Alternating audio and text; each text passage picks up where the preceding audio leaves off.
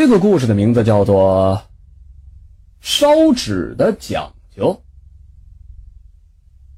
我奶奶去世的早，以前小的时候，每逢清明节，只要放假，我都会跟我姑姑去坟地里边给我奶奶烧纸。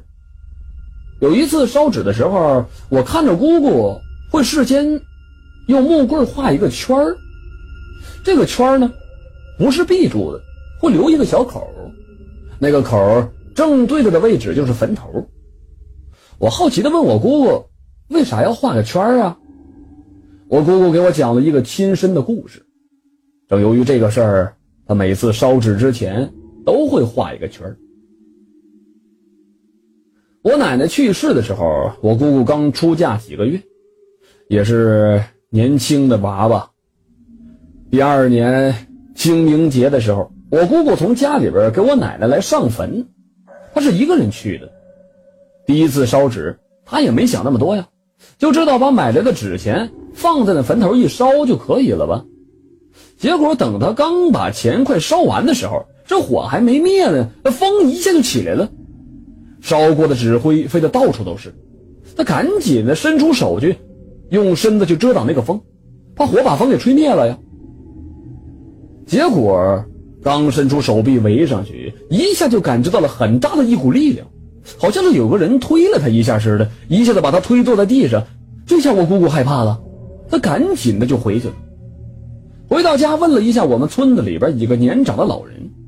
这几个年长的老人听了这个事儿之后，就问他：“你烧纸的时候有没有画圈啊？”我姑姑愣了一下，她说：“没有。”那老人说：“怪不得呢。”你没有画圈这事很正常。那老人告诉我姑姑，说清明节的这一天，大家都去给亲人送钱去了。但是你看那的孤魂野鬼没有后人呢，没有后人就没人给他们送钱。但是他们呢也想要钱，那咋办呢？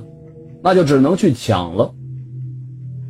你看每年的清明节那天都是有风的，如果你烧纸的时候。在你亲人的坟前画个圈儿，这就代表了这些个钱是后人烧给先人的。孤魂野鬼呢，想过来抢，他也进不了这个圈儿。可是如果你不画，那你一烧，那些孤魂野鬼肯定会过来抢的。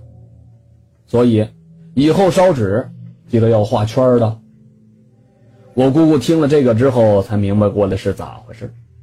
从那之后，她每年去烧纸的时候都会画个圈儿。画了圈之后，就从来没有出现过被风吹走的情况。我姑姑给我讲了这个故事之后啊，我仔细的观察了一下其他的坟头，烧过灰堆，都是画过圈的，但是都很平静，没有一点被风吹走的迹象。不知道大家有没有这种体验？反正呢，关中这一带。有很多人在给先人烧纸的时候，不管是先人的坟被平了，还是不能够赶回家里边去上坟，很多人都会选择在十字路口烧纸。往往这些烧过纸的地方，也都会画圈圈里边会写上先人的名字。